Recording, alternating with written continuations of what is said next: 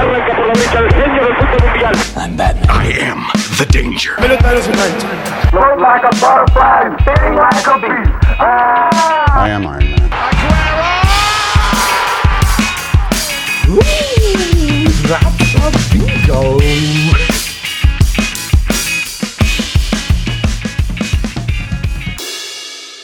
Hola amigos, ¿cómo están? Espero que estén muy bien. Yo estoy bastante contento y bastante feliz de estar en un episodio más aquí con ustedes. Eh, un episodio que esperemos, si Dios quiere, salga a tiempo y en forma. Em, la verdad es que es un tema que yo ya tenía pensado hacer desde hace mucho tiempo y pues no es que no encontrara el momento o, o la forma adecuada. Realmente pues nunca me había detenido a pensar en mis respuestas a las siguientes preguntas, ¿no? La selección mexicana de fútbol es un tema que pues ha estado presente durante toda mi vida prácticamente. Yo soy un amante empedernido del fútbol y pues siempre ha estado presente en nuestra cultura cada cuatro años el ver el mundial, el ver jugar a México, el apoyar a la selección, cuando juega contra Estados Unidos, eh, pues tener esta rivalidad con los gringos y por supuesto que siempre ha sido una constante en mi vida, ¿no? Quería hablar un poco de lo que la selección mexicana de fútbol representa para mí, representa en mi vida y pues ver si muchos se identifican con lo que les voy a comentar, lo que les voy a contar al respecto. Y por qué no, pues también abrir diálogos sobre lo que es la selección mexicana para muchos de ustedes. Eh, sé que hay muchos que no escuchan, bueno, que no escuchan, que no ven fútbol, o que no les encanta el fútbol, o que solo juegan fútbol y no lo ven, eh, etcétera. Pero también hay otros que les encanta el deporte y que pues cada cuatro años siguen a la selección mexicana, tanto en Copas Oros como en Mundiales, como Copas América cuando las jugábamos y bueno, jugábamos, ¿eh? Yo ni siquiera estaba presente, pero bueno, así se dice de repente, ¿no? Y quería comentarles un poco de lo que yo pues he vivido durante estos 25 años de eh, existencia. Creo que mi primer recuerdo con este deporte fue por ahí de 2000, 2000 2001 y fue con el Club América, que es pues mi, mi equipo desde niño y vamos, son recuerdos así fugaces, o sea, de que me acuerdo haber ido al estadio de muy, muy, muy niño. Me acuerdo que siempre he ido a la América, me acuerdo que mi papá siempre veía los partidos de la América y por supuesto que después me tocó pues presenciar mi primer mundial, ¿no? Ese mundial de 2002 en Corea-Japón fue el primer mundial que pude saber de su existencia. Ya que yo haya seguido a México al 100%, pues no, la verdad es que no me acuerdo mucho. Me acuerdo sí, y este es pues ahora sí que, que la primera sección del podcast, ¿no? Que es el primer recuerdo con la selección mexicana. Pues sí es en 2002.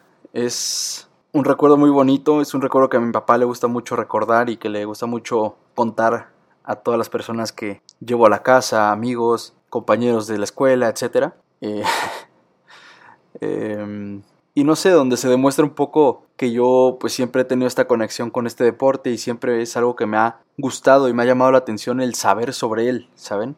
En su momento ya salían desde antes, por supuesto, pero yo empecé a juntar el álbum de Panini, un álbum que seguramente muchos de los que están escuchando ese podcast ya conocen. Cada mundial, cada Eurocopa, cada Copa América, etc. Es un álbum que sale y es un álbum que, pues la verdad es que sí nos saca bastante dinero. Pero la verdad es que también es bastante divertido juntarlo, comparar con tus amigos. Ah, mira, ya tienes esta estampa, yo ya no tengo esta, etc. Y es un recuerdo muy bonito porque pues mi papá siempre cuenta esa historia de que en algún momento cuando yo estaba por juntar el álbum por completo, pues ya saben, típico puesto de periódicos, el señor ya tiene algunas estampas repetidas que la gente le regala o que él mismo está juntando, etc. Y yo no traía mi álbum, pero me acordaba. Entonces en la mente yo traía las caras de los jugadores y por supuesto que yo al ver algunas de las estampas que tenía el señor, pues descartaba algunas, descartaba, descartaba y me quedaba con alguna que otra, descartaba, descartaba, descartaba. Y mi papá pues siempre se ríe y le causa bastante gracia el hecho de que pues muchos de los jugadores, sobre todo pues digamos aquí vamos a vernos racistas, ¿no? Este los jugadores así como, pues por ejemplo los coreanos, ¿no? Me dice, oye, ¿cómo, le, o sea, ¿cómo los distingues tan fácil? O sea, porque era además pasarlos rapidísimo. Y estamos hablando de 2002, yo tenía 5 años, 6 años. Y me decía, este, pues, ¿cómo le haces para de realmente diferenciarlos? Y yo, pues, me acuerdo, o sea, me acuerdo del nombre y me acuerdo del,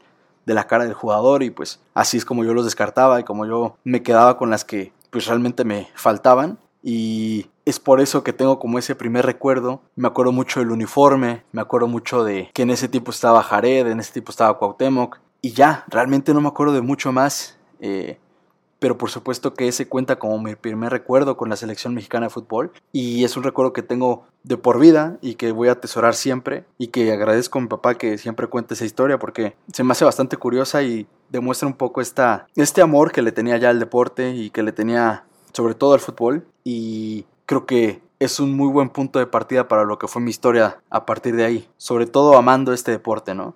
Después yo quería pues platicarles un poco de lo que serían mis mejores recuerdos con la selección mexicana de fútbol. El número idóneo que me pareció para el podcast eh, pues es el del tres recuerdos. Mis tres mejores recuerdos con la selección mexicana de fútbol. Me gustaría empezar con pues ahora sí que con el tercero y, e ir para arriba, ¿no? En tercer lugar, pues sí, el, gol de la momia eh, de Julio Gómez en 2011 en el Mundial de Sub-17 que se jugó aquí en México, es un gol que nunca voy a olvidar, es un gol que jamás eh, se me va a ir ese recuerdo de estar en mi casa yo solo, extrañamente no estaba viendo el partido con mi papá o con mi familia, lo estaba viendo yo solo y me acuerdo pues ver esta remontada, ver el empate eh, con un gol olímpico y después ver en tiempo extra un gol de chilena de un güey que se había roto la cabeza momentos antes, que había quedado noqueado de hecho en el gol olímpico. Y sentir esa emoción, eh, pues de joven, ¿saben? Eh, de, joven adolescente, de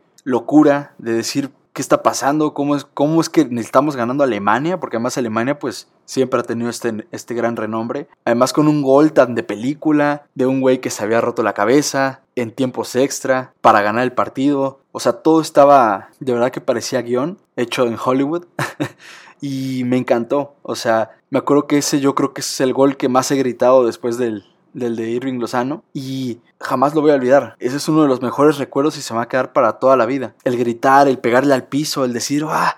¿Qué está pasando? ¿Qué locura? ¿Qué, qué, estoy viviendo? Y, y, esa emoción que te genera el deporte, que te genera el entretenimiento. Eso es algo único. Eso es algo que no se puede encontrar en otro lugar que no se, no se puede encontrar con otras personas. Es algo que solamente ese deporte y esos momentos son los que te lo generan y jamás lo voy a olvidar. Eh, igual, un poco de mención honorífica. Me acuerdo mucho también de la final del Mundial Sub-17 en 2005 en Perú. Eh, me acuerdo mucho haber ido con mis abuelos maternos y creo que estaba con algún tío o con mi abuelo, no me acuerdo, pero estaba yo ahí enfrente en la tele, en la sala. Una sala muy particular, las personas que sean de mi familia pues ya conocerán. Es una sala histórica, por así decirlo, porque pues todo el tiempo hemos estado ahí, hemos crecido ahí muchos de nosotros y pues como que me pareció muy ad hoc, ¿no? Me acuerdo mucho de cómo se pusieron al frente los mexicanos tan rápido. Eh, o sea, el primero y el segundo gol fueron muy rápidos el uno entre el otro. Y fue algo que me encantó y,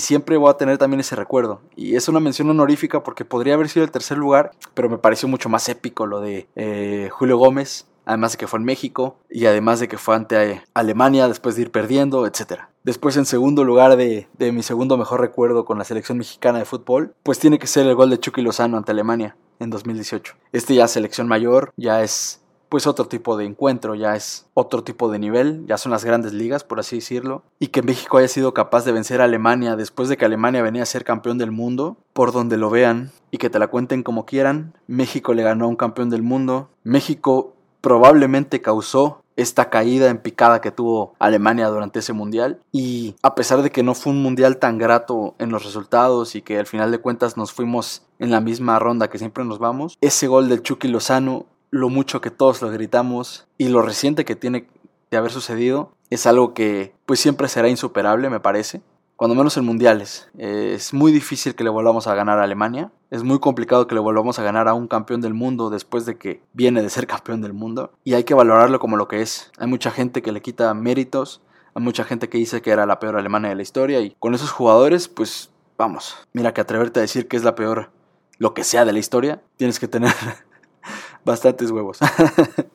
Este, y sí, ese es mi segundo mejor recuerdo con la selección mexicana. Eh, siempre lo voy a tener en la mente. Me imagino que este debe ser el, el, segundo mejor o el primero mejor de muchos de ustedes. Porque es algo inaudito, es algo que no nos esperábamos. Y, nada, eh, me gustaría pasar al, al primer lugar, al primer gran recuerdo. Y ese siempre, siempre por la vida. Creo que siempre será en los Juegos Olímpicos de Londres 2012, por el previo, por cómo llegaba la selección mexicana a ese torneo, por lo complicado que fue empezar los Juegos Olímpicos, porque en sí era una camada de jugadores que venían haciendo muy bien las cosas, ganaron los Panamericanos, ganaron después el, el torneo de, de Toulon, y quién sabe qué le pasó al equipo que empezó a tener malos resultados en los Juegos este, como de preparación, y llegaron con muchas dudas y pues realmente la gente empezó a dejar de creer en ellos, ¿no? Y verlos cómo se fueron reponiendo, verlos que empezaron mal el torneo, porque pues empataron y eso ya complicaba pues su avance a la siguiente ronda. Eh, y le fueron dando la vuelta, después empezaron a vencer a equipos complicados y finalmente llegar a la final, ay bueno, la redundancia, ¿eh? y al final pues enfrentarse a Brasil en Wembley ante un estadio repleto y empezar ganando antes del minuto con gol de nuestro mejor jugador del torneo fue espectacular. O sea, no hay un sentimiento igual, nada se le va a acercar a eso. El ver cómo México dominó a un equipo tan creativo, a un equipo tan capaz como el brasileño es algo fantástico. Ver que todo lo que entrenaron dio, frutos también está muy cabrón. ¿Por qué? Porque el primer gol, si se acuerdan bien, cae a partir de la presión sofocante que tuvieron los mexicanos, porque sabían que el lateral derecho de Brasil era donde más le dolía, no le gustaba tener el balón y lo presionaron. Y lo presionaron, ganaron el balón, pudieron anotar y fue algo que ellos estaban mentalizados a hacer. Entonces desde ahí ya le salió el plan. Y luego van y el segundo gol es una jugada a balón parado ya practicada.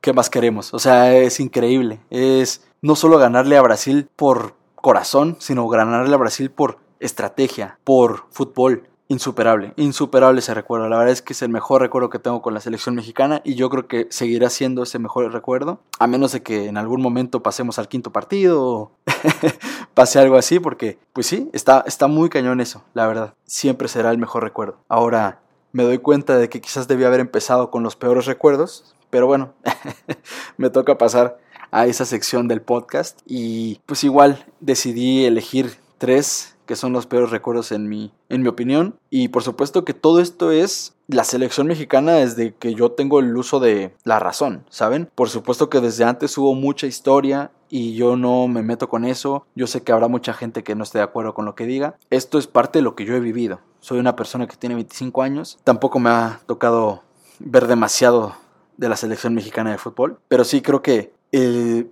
mi tercer peor recuerdo con la selección mexicana de fútbol, pues sí, fue ese gol de Maxi Rodríguez en 2006. Me dolió por el momento en el que se dio. Creo que eso fue lo que más me frustró. El hecho de que, pues, uno siempre ha tenido cierta rivalidad con los argentinos en cuanto al fútbol y que te ganara Argentina y que te ganara en tiempos extra y además con un golazo tan impresionante como el de Maxi fue bastante frustrante. Eh, no hay otra forma de describirlo. Fue molesto, y además te lo gritó y te lo festejó y pues por supuesto que da coraje. Yo teniendo 10 años pues sí me estresó y sí me molestó, pero son cosas que pasan. A veces te toca ganar, a veces te toca perder y pues qué mejor que aprenderlo desde una etapa ya temprana y joven y darte cuenta de que pues también la suerte cuenta mucho en este tipo de torneos, en este tipo de juegos definitorios. Y nada, ahora sí que no queda de otra más que levantarse, eh, limpiarse el polvo y y seguir adelante con eso, ¿no? El segundo peor recuerdo tiene que ser el 7-0 ante Chile en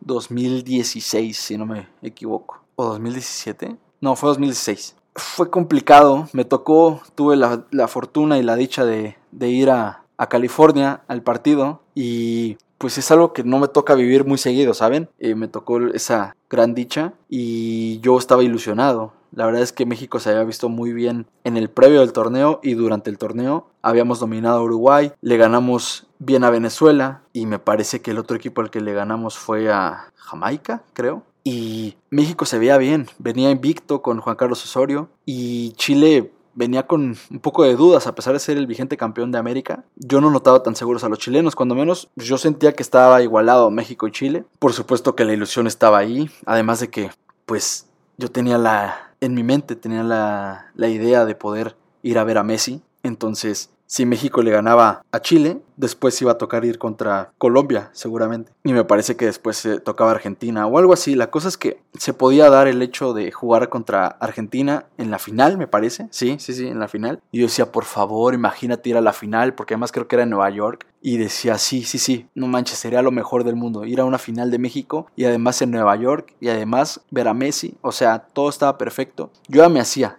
así en el futuro, porque más pues sí, lo había platicado con mi papá y le dijo, oye, ¿qué onda? Pues sí, ¿no? Hay que... Ojalá se pueda hacer así. Y me dijo, sí, la verdad es que si México pasa, vamos porque vamos, o sea, no, no nos lo perdemos. Y yo estaba súper ilusionado, súper contento y que empiezan a caer los goles. Y ahora sí que como el meme de Julio César, pues sí, eh, pues yo solo escuchaba gol y gol y gol, ¿no? la verdad es que fue complicado, fue difícil ver que superaran tan fácil al equipo y fue lo más frustrante porque iban, iban 2-0 al medio tiempo. Tampoco estaba tan perdida la cosa, pero sí se notaba el funcionamiento que no estaba dando más. Pero vamos, no, uno no, no esperaba un 7-0, o sea, uno esperaba, pues sí, ok, quizás pierden, pero dando pues más o menos pelea, vendiendo cara a la derrota, anotando un gol quizás y poniendo apretada la cosa. No. tantito empezó el segundo tiempo y empezaron a caer los goles a racimos. Y me acuerdo mucho que mi papá pues me decía cuando ya fue el 4-0 me parece, me dijo ya vámonos, eh, ¿qué hacemos aquí?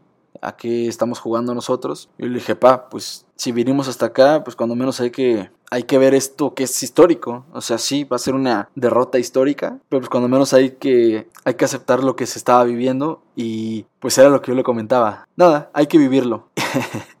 y pobre, pues sí, me tuvo que acompañar en esa dolorosa derrota y sí va a ser un recuerdo siempre muy amargo. Por supuesto me encantó conocer California y todo, pero eh, siempre va a estar marcado por ese resultado que pues es histórico. Eh, al final de cuentas también puedo, si podemos decirlo así, presumir que estuve en ese partido. Fue muy difícil y sí me, también me di cuenta un poco de la cultura que hay acá en, bueno, allá en Estados Unidos y cómo pues realmente tampoco vi que les doliera demasiado la derrota a la gente. Eh, no notaba como este coraje o estos abucheos, etcétera, que sí se podrían haber visto en el Azteca, por ejemplo. O sea, en el Azteca los jugadores mexicanos no salen tan, tan contentos, ¿saben? y no digo que salieran contentos, pero por supuesto que aquí salieron mucho más tranquilos y pues sabiendo que fue una, un accidente, pero, pero que no, no corrían peligro.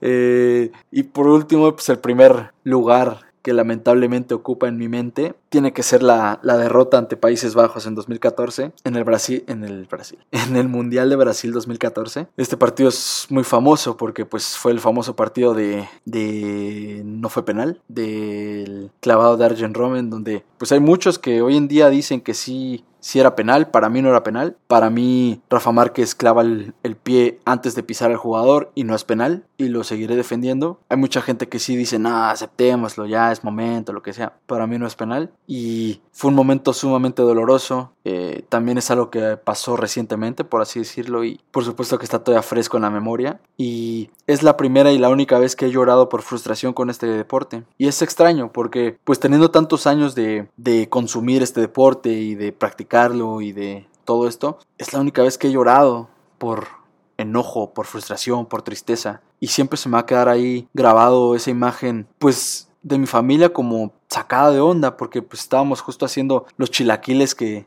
son tan famosos en mi familia, unos chilaquiles que hace mi mamá, súper buenos y pues era una, iba a ser una fiesta, ¿saben? Iba a ser una ocasión de festejo y pues ver a mi papá como sacado de onda y yo como que no me lo explicaba. México había sido mejor, o al menos eso me pareció, ¿no? Ya después viendo el partido quizás te das cuenta de que no tanto, pero en ese momento uno se sentía invencible y decías, ah, ¿cómo, ¿cómo sucedió? ¿Y en qué momento marcaron este penal? ¿Por qué lo marcaron de último minuto otra vez? Y todo se te junta y por supuesto que sí da mucho coraje y da mucha tristeza y, me ganó, me ganó y, y, sí solté el llanto y sí me frustré bastante y por supuesto que ese siempre será mi peor recuerdo a menos de que llegue una humillación más fuerte en algún otro mundial o algo así, pues hasta ahorita ha sido lo peor que, me ha tocado pues ver con la selección mexicana de fútbol porque además eh, México estaba teniendo pues una de sus mejores actuaciones se veía un equipo sólido se veía una selección unida que creían en el entrenador y sí fue bastante frustrante eso pero son cosas que pasan como digo pues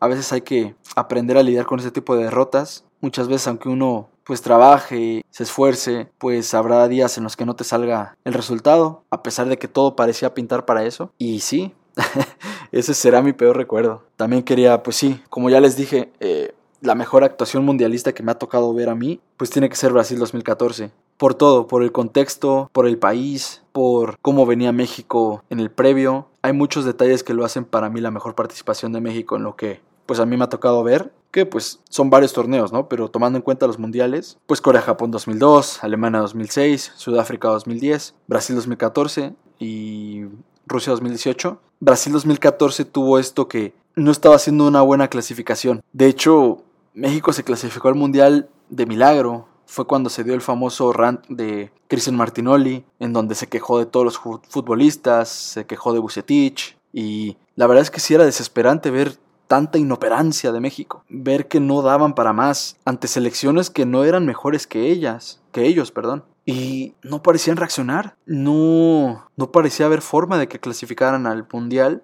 y de milagro Estados Unidos le empató a Panamá y de milagro México se metió por repesca y le ganó a Nueva Zelanda y como que empezó a caminar otra vez este carro, ¿saben? Eh, entró Miguel Herrera al mando de la selección con base del equipo que venía dirigiendo, que era el Club América. Y vamos, se logró clasificar al Mundial. Después empezó a tener partidos amistosos en los que pudo haber elegido a sus futbolistas. Después empezó el Mundial, se le ganó a Camerún 1-0, tranquilo. Un partido lluvioso, un partido complicado en ese sentido. Después, ah, algo que se me olvidaba. En el mismo grupo de nosotros, o bueno, de México, estaba Brasil, el anfitrión. Entonces, no solo le tocaba llegar de como con dudas, sino que además le tocaba enfrentarse al anfitrión que siempre clasifican, ¿no? Bueno, Sudáfrica no clasificó, pero en 2010, pero vamos, siempre se busca que los anfitriones clasifican a la siguiente ronda y pues aquí ya estaba la pelea entre Croacia, Camerún y México para ese segundo lugar, ¿no? Y se enfrentó ante Brasil, si no me equivoco fue en el Maracaná. Ah,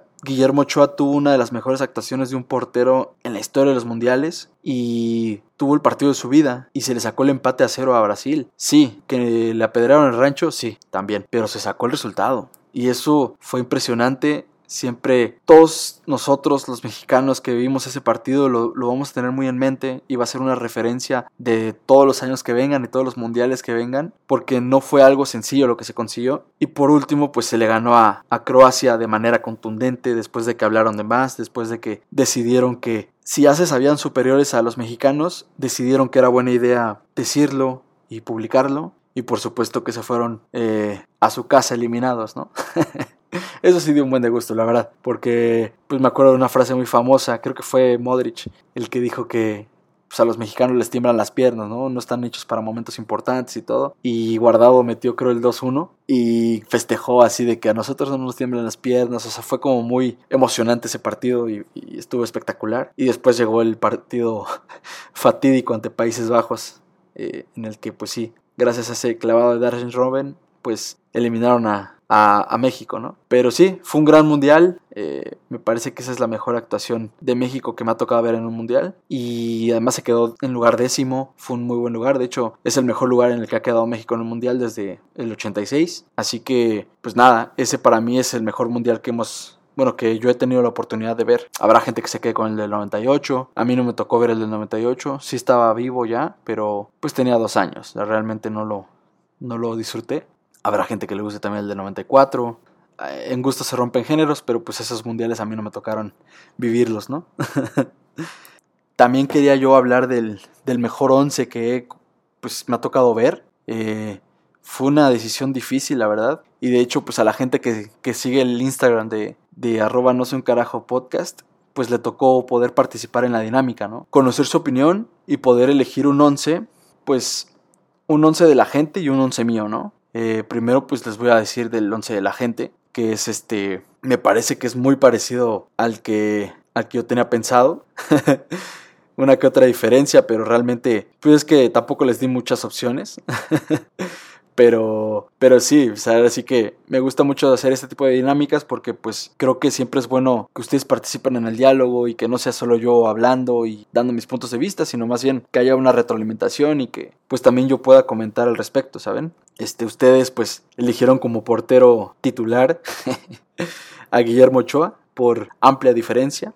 Sus otros rivales eran Osvaldo Sánchez y Jesús Corona. Eh, yo estoy completamente de acuerdo. Me parece que Guillermo Ochoa es el mejor portero en la historia de la selección mexicana. Habrá muchos que prefieran a Jorge Campos, habrá muchos que prefieran a Pablo Larios. Hay muchos porteros que han hecho muy bien las cosas. A la Tota Carvajal, ¿no? Por sus cinco mundiales, pero no, yo me quedo con Guillermo Ochoa porque pues ya también si va a um, Qatar, pues ya también tendrá sus cinco mundialitos y ha sido importante en tres de ellos, o será importante en tres de ellos, me parece. Así que no solo es que los haya jugado, sino que también ha sido vital en cada uno de ellos, ¿no? Después, pues les pedí el lateral derecho. Yo había elegido a Paul Aguilar. Paul Aguilar porque pues ya es un gusto personal mío. Eh, me parece que siempre que estuvo en selección mexicana cumplió. Estuvo durante varios años, digamos desde el 2010, me parece, 2009, hasta 2016. Y me parece que siempre cumplió. Siempre dio el máximo. Un lateral derecho muy dinámico, eh, sobre todo en ataque era excelente y tuvo sus momentos de grandeza, por así decirlo, ¿no? tuvo este momento en una final ante Estados Unidos en la que anotó un gol en el último momento, en tiempos extra, un golazo para pues realmente darle la victoria a México y, me parece que ese es el mejor lateral derecho que yo he visto. Este, ustedes eligieron a Ricardo Osorio, un lateral que pues no ha sido muy de mi agrado a mí. Este, la verdad es que pues sí me quedo mucho con ese error que tuvo ante Argentina en 2010. Pero entiendo que siempre fue un jugador que, que cumplió muy bien y además un jugador que pues tuvo la fortuna y gracias a su trabajo de jugar en Alemania, en el Stuttgart. Si no me equivoco, fue hasta campeón de la Bundesliga con el Stuttgart. Entonces, por supuesto que eso es de aplaudírsele. Y tuvo una carrera bastante longeva. Eh, entonces, pues si ustedes decidieron que Ricardo Osorio era el mejor, pues se, se, acepta, ¿no? En defensa central por derecha, aquí hubo amplio ganador.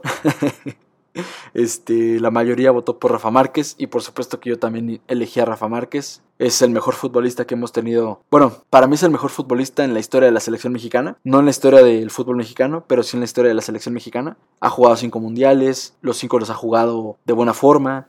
Eh, sí ha tenido sus momentos de locura, sí, en donde pierde la cabeza y se expulsa y pues le cuesta al equipo, pero también ha tenido muchos momentos de apremio, ha aparecido en momentos clave, con goles, con llamadas de atención, con ese liderazgo que siempre se le caracterizó. Jugó en el Fútbol Club Barcelona, así que por supuesto que aprendió muchísimas cosas. Estuvo muchísimo tiempo en Europa, un futbolista importantísimo y no podía faltar aquí, ¿no? Este estuvo contra Duelio Davino y contra Claudio Suárez. Claudio Suárez, pues por supuesto, habrá mucha gente que, que le recuerde. Eh, yo casi no le disfruté. La verdad es que se retiró en 2006 y con trabajos yo entendía del fútbol ahí, cuando menos del juego. Entonces la verdad es que no me acuerdo mucho de, de Claudio Suárez, pero sé que es un futbolista súper, súper importante y que muchos tendrán por supuesto en su top, ¿no? Después de defensa central por izquierda, aquí pues me fui por la fácil. La verdad es que yo elegí a Héctor Moreno por su consistencia y porque ha sido muy constante, ha sido un futbolista que me parece que siempre ha mantenido un nivel, no es que sea el mejor, pero sí ha mantenido siempre ese nivel mediano alto. Estuvo mucho tiempo jugando en Europa, eh, con México ha jugado ya varios mundiales, 2010, 2014, 2018, ha jugado tres mundiales, todos de titular y creo que solo el 2018 pues más o menos lo jugó a nivel.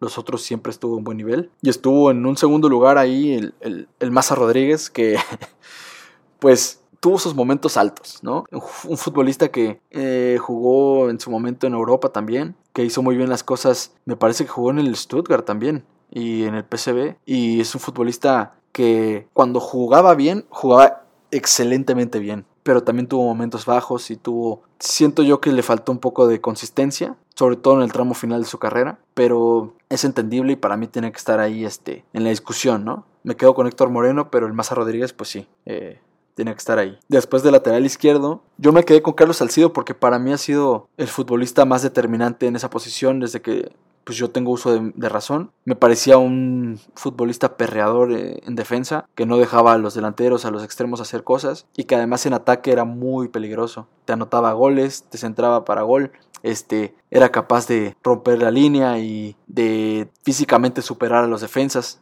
Entonces siempre tuvo un fondo físico muy importante y, lo demostraba. Además de que técnicamente me parecía también muy bien dotado. Eh, le pegaba con las dos piernas. Nada, un futbolista bastante completo. Y ustedes decidieron quedarse con Miguel Ayun. La verdad es que yo a Miguel Ayun lo puse como opción porque no se me ocurría otro lateral izquierdo.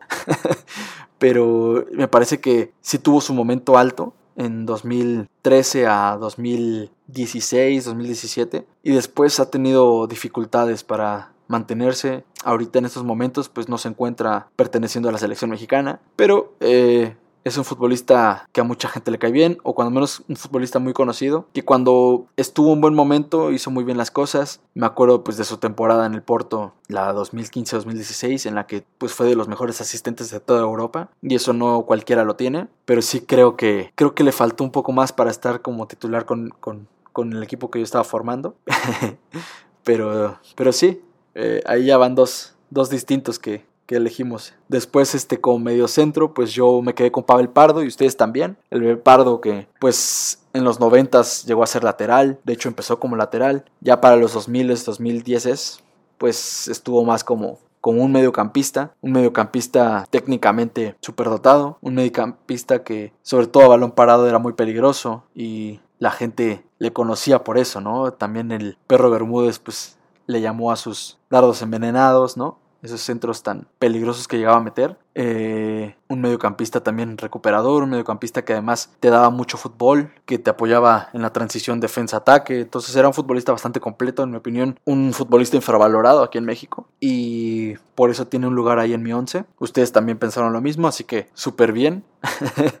Qué bueno que más o menos andamos por el mismo lugar todos. Después, este, como interior por derecha, yo me quedé con Héctor Herrera y aquí puedo ver que ustedes también. Héctor Herrera, la verdad es que un futbolista, este sí ha sido el mediocampista mejor dotado técnicamente que he conocido, mexicano. Un futbolista con un fuelle físico impresionante, no se cansa, tiene una fortaleza muy cabrona. Además de que ha aprendido a ser un buen recuperador. En ataque es peligrosísimo. Te puede dar asistencias, te puede anotar goles desde afuera del área, te puede anotar goles de cabeza. Es un futbolista que te puede pegar con las dos piernas. Que además no tiene problemas en, esforzarse por el equipo. Hay, hay futbolistas que luego son más egoístas o no se preocupan tanto por la fase defensiva, etc. Y este es un futbolista que siempre, siempre, siempre ha demostrado ese profesionalismo. Y pues sí, la verdad es que sí tengo una debilidad por él para interior por derecha. Después interior por izquierda, pues este igual eh, para la gente que igual no utilice como ese lenguaje de interior o lo que sea, es como un mediocampista, ¿no? O sea, un mediocampista volante eh, de la gente que está más cerca del ataque por el lado derecho y por el lado izquierdo. Por el lado izquierdo yo me quedé con Andrés Guardado y ustedes también. La verdad es que Andrés Guardado no puede no estar en un once histórico de la selección y esto que aquí es pues, del 2000 al 2021, ¿no? Eh, pero él tiene que estar sí o sí en un once histórico de toda la vida, un futbolista extremadamente profesional, un futbolista que ha jugado de todo, un futbolista que también empezó como lateral y que se fue reconvirtiendo en un mediocampista que además de anotar goles de fuera del área y además de ser seguro en los tiros penales, pues también se volvió un futbolista tiempista, un futbolista que aprendió a manejar los momentos de los partidos, te da una seguridad importante y tú cuando, cuando eres un equipo que le gusta tener el balón, que le gusta arriesgar el balón, necesitas seguridad. Necesitas un futbolista que sepas que difícilmente se va a equivocar. Y me parece que Andrés Guardado tiene eso. Y por supuesto que me iba a quedar con él. Alberto García Aspe lo puse ahí como para pelearle, pero la verdad es que García Aspe pues es más noventero. Ya en el 2002 pues ya llegó en las últimas y ya no, ya no tuvo ese impacto tan importante pero por supuesto que sé que es un histórico. Después este toca la parte más complicada que son los delanteros, ¿no? Este por el lado derecho, pues extremo yo elegía Cuauhtémoc Blanco y ustedes también. Estuvo en segundo lugar el Tecatito Corona, pero pues sí, eh, la verdad es que Cuauhtémoc sí o sí tiene que estar, como les digo. Lo que es Rafa Márquez y lo que es Cuauhtémoc Blanco sí o sí tienen que estar en, algo de la selección mexicana. En la discusión del fútbol mexicano en general, Cuauhtémoc Blanco yo creo que ha sido el futbolista más determinante, el que más ha respondido con la selección mexicana, porque siempre que jugaba siempre daba resultados. Era muy difícil que Cuauhtémoc no pesara en un partido con la selección. Eso es algo que no se le vio ni a Hugo Sánchez y por algunos momentos no se le vio a Rafa Márquez. Pero Rafa Márquez, o sea, mis respetos. no, quiero que parezca como una crítica. Más bien Cuauhtémoc está muy cabrón. Cuauhtémoc Blanco estaba en otro nivel, con la selección mexicana siempre pesaba, siempre dio la cara y eres un futbolista descarado, un futbolista que además de que técnicamente era muy muy bueno, tiene una visión importante, te anotaba goles, te daba asistencias, eh, hacía que fluyera el juego. Sí tenía esta parte un poco egoísta de no defender tanto y fue un poco de lo que le quitó el lugar en 2006 para jugar el Mundial, pero no, es un futbolista impresionante y tenía que estar sí o sí en mi 11. Después en el extremo por izquierda, pues aquí habrá un poco de, cosas, ¿no? Hay mucha gente pues que obviamente se va a quedar con Irving Lozano porque pues ha demostrado tener calidad, es un futbolista que apenas está como construyendo su historia con la selección. Este, habrá otros que se quedarán con Giovanni Dos Santos. Giovanni, un futbolista que me parece infravalorado en la selección, un futbolista que lo ha jugado todo con la selección y que siempre, siempre tuvo momentos altos con ella. O sea, ya sea con la selección mayor, con la selección menor, con la selección de los Olímpicos, con cualquier tipo de selección, siempre tuvo un momento importante. Que después los bajos también fueran muy pronunciados, pues sí. Pero eso no quita que la verdad es que Giovanni era un, jugador muy importante y pues hoy en día pues no, ya no pesa tanto, ya no pesa realmente. Pero él tiene un lugar escrito con letras de oro en lo que es la selección mexicana. Mm, creo que no hay jugador que haya jugado todo lo que ha jugado él y es de aplaudírsele, la verdad. Pero pues sí, yo me quedo con Carlos Vela. yo sí me quedé ahí por, porque yo en sus momentos que jugó Carlos Vela con la selección siento que demostraba que tenía la calidad para hacer grandes cosas y pues esta será la decisión más polémica seguramente porque sí creo que Carlos Vela es el jugador más talentoso aunque por supuesto que con la selección siento que le faltó un poco, no jugó tanto, se retiró varias veces y siempre ha tenido esta como apatía, ¿no? Eh, y por eso creo que esta decisión va a tener polémica. Pero sí, me quedo con Carlos Vela y ustedes también se quedaron con Carlos Vela. Por último, centro delantero. Yo aquí tengo una debilidad enorme por Javier Hernández. Es un futbolista que me enamoró desde el 2009, 2010. Y eso que yo soy del América, me enamoró esa sonrisa, ese, esa alegría que tenía para jugar, ese, ese querer superarse, el hecho de haber llegado al Manchester United y anotar en su debut, o sea, como que todo fue tan mágico con este futbolista que no he dejado de apoyarle, ¿saben? Y sí ha cometido sus errores y ha hecho sus estupideces también, por supuesto, pero eso no quita que es el máximo goleador en la historia de la selección mexicana de fútbol. Eso no quita que jugó durante casi 10 años en Europa. O sea, también Javier Hernández siento que a veces se le demerita de más y es un futbolista que pues en mis libros es el mejor delantero. Quizás no es el más talentoso, no es el que más este el más dotado técnicamente, pero sí me parece que ha sido el más efectivo y que el momento en el que estuvo en la selección siempre, siempre, siempre pesó. Y ustedes pues también se quedaron con Javier Hernández, la verdad es que eso me sorprendió. Digo, no les di muchas opciones así como porque pues, está Jared Borghetti que pues es el segundo mejor anotador en la historia y por supuesto que también merece todo nuestro respeto. Muchos de ustedes habrán gritado con ese gol que le anotó Italia en 2002 y es un futbolista bastante efectivo también. También puse a Raúl Jiménez. Raúl Jiménez siento yo que todavía está escribiendo su historia. Me parece que aún le queda trecho. Aquí lamentablemente tuvo esta lesión de, de su fractura de cráneo, pero me parece que es un futbolista que si sigue en este camino ascendente puede hacer muy bien las cosas y puede quizás meterse ahí y colarse en, en este once histórico, ¿no? Yo de reservas o de como de suplentes iba a dejar a, a Gio dos Santos, iba a dejar a Salvador Carmona, un futbolista que la verdad es que no me acuerdo mucho, tuve que buscar sus videos y todo, pero la verdad es que sí era un futbolista que muchos entiendo que tienen como referencia de un gran lateral y creo que por eso lo metí, por ese respeto que quizás se le puede merecer, aunque pues salió con todo esto del doping positivo y pues ya no, no sé si mucho respeto, pero, pero bueno, ahí se le pone, ¿no? Y mi tercer suplente sería Jared Borghetti, por esto que les mencionaba de que es el segundo mejor anotador y futbolista que tuvo una carrera bastante longeva, un futbolista que pues siempre se le vio como un súper profesional y hasta el último partido que jugó con la selección siempre dio lo máximo. También quería poner como los que podrían haber sido, lo que pudieron ser. Neri Castillo, que tuvo un, una Copa América de ensueño en 2007, me parece y que no pudo ser. Futbolista que se perdió y un futbolista que tenía demasiada calidad y que nos perdimos posiblemente de sus mejores años. Siento yo que el Tecatito Corona le falta, siento yo que puede ser alguien importante, puede ser alguien que pese, pero le falta ese, ese extra que te da Cuauhtémoc Blanco ese extra que te da Rafa Márquez, ese extra que te da Pavel Pardo, no sé. También me parece que el Gallito Vázquez podía haber sido algo más, él se quedó en algo muy momentáneo, esporádico. Tuvo su momento altísimo en 2014 y es que era el mejor contención en, en, toda la liga y pues realmente el mejor contención mexicano y se mereció totalmente ir a ese Mundial de Brasil. Pero después siento yo que ha bajado ese nivel y no lo ha sabido retomar y ahorita pues ya tiene más edad, ya está más complicado. Pudo haber sido y pues no, no se pudo. Y de qué puede ser, pues Raúl Jiménez, ¿no? Eh, ya les había comentado, Raúl Jiménez tiene la oportunidad de poder hacer mucho mejor las cosas aún. Las ha hecho bien con la selección, pero hasta ahí. No ha hecho algo extraordinario. Entonces tiene que hacer algo un poco más llamativo en cuanto a números. Sí tuvo ese momento de anotar el gol de chilena a Panamá en 2013, pero yo siento que puede dar más. Siento que puede hacer mucho mejor las cosas. Y pues nada, esos son los que pudieron o pueden ser todavía, ¿no? Por último, pues sí quería pues platicar un poco de, de por qué es que la selección mexicana de fútbol tiene esta cosa tan curiosa, ¿no? Que desde 1994 hasta 2018 ha llegado en todos los mundiales a pasar de ronda, que es algo impresionante, es algo que se le debe de aplaudir, porque hay muchas otras selecciones que han sido eliminadas en primera ronda, que son selecciones importantes, ¿no? Francia, Alemania, Italia, Han habido selecciones de mucho renombre que, salen eliminadas en, en, la fase de grupos y México ha sabido siempre, por una u otra razón, pasar esa fase de grupos. Pero después, ¿qué sucede en, esa, en ese famoso cuarto partido? ¿Por qué no se pasa? ¿Por qué no se avanza a la siguiente ronda? Y me parece que es en parte por esta fragilidad mental que llegamos a tener como mexicanos que nos hacemos este no es que nos hagamos menos porque más bien sí nos crecemos mucho ante selecciones importantes pero cuando ya toca realmente tomar lo que es nuestro nos cuesta trabajo y nos cuesta un trabajo enorme y preferimos soltarlo. ¿A qué me refiero con esto? Eh, Brasil 2014 contra Países Bajos era un partido que teníamos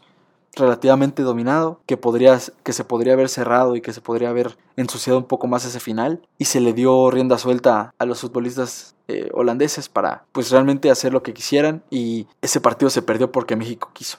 También contra Estados Unidos en 2002, como es que veníamos de clasificar y de más o menos haber hecho bien las cosas contra ellos en la, en la fase de clasificación para el Mundial. Y después van y pierden 2-0 contra Estados Unidos en la fase de octavos. Creo que es el partido que más a modo ha estado para la selección y que no se logró. Y es porque no lo quisieron tomar. Es porque no, no sé si se confiaron, no lo sé. Pero parece que mentalmente tuvieron esa fragilidad. Y otra de las razones siento yo que es porque simple y sencillamente, pues nosotros tenemos un nivel. La selección mexicana tiene un nivel y las selecciones europeas, las selecciones sudamericanas tienen otro nivel. Un nivel superior. Y muchas veces aunque no lo queramos aceptar, la diferencia de niveles se va a notar. La calidad, la experiencia, todo eso sale a resaltar en, los juegos. Sí, que de repente te puedes unir y puedes hacer un gran partido en equipo y vencer a una selección que parecía invencible, sí, puede pasar. Pero es más probable que la simple calidad se, se, imponga y México salga vencido contra ese tipo de selecciones, que son las selecciones que clasifican. Por eso partidos como el de Estados Unidos son tan frustrantes de cómo no se pudo eh, avanzar, cómo no se pudo aprovechar esa oportunidad. Y sí, eh, ahora sí que la verdad es que estuvo a gusto hablar de lo que es la selección mexicana para mí. Es un podcast que me quedó bastante largo. Este, yo creo que ahorita con la edición pues algo quedará más corto. Pero pues sí, me, me, gustó mucho platicarles de esto. La verdad es que es un tema que me apasiona muchísimo y me gusta como no tienen una idea lo que es el fútbol, lo que es la selección. Es algo con lo que he convivido durante la mayoría de mi vida. Y nada, agradecerles el haberme escuchado, agradecerles todo el apoyo que le han dado al proyecto. Esperemos que sea un proyecto fructífero, esperemos que sea un proyecto que llegue a más eh, gente, que sea un proyecto que más adelante deje de ser un hobby y se vuelva en mi trabajo y se vuelva en pues la manera en la que yo subsisto, ¿no? Pero bueno, ese ya es otro tema. Ahora sí que me, me, encantaría saber sus opiniones, saber cuáles son sus mejores momentos con la selección, cuáles son sus peores momentos, qué es el mundial que más recuerdan, este, por qué, cuál es el momento que más recuerdan, etcétera. Me encantaría saber mucho que lo dejen ahí en los comentarios en Twitter, en Instagram. Este, ahí les dejo también los enlaces en la descripción. Y nada, ahora sí que, como ya se habrán dado cuenta, no soy un carajo.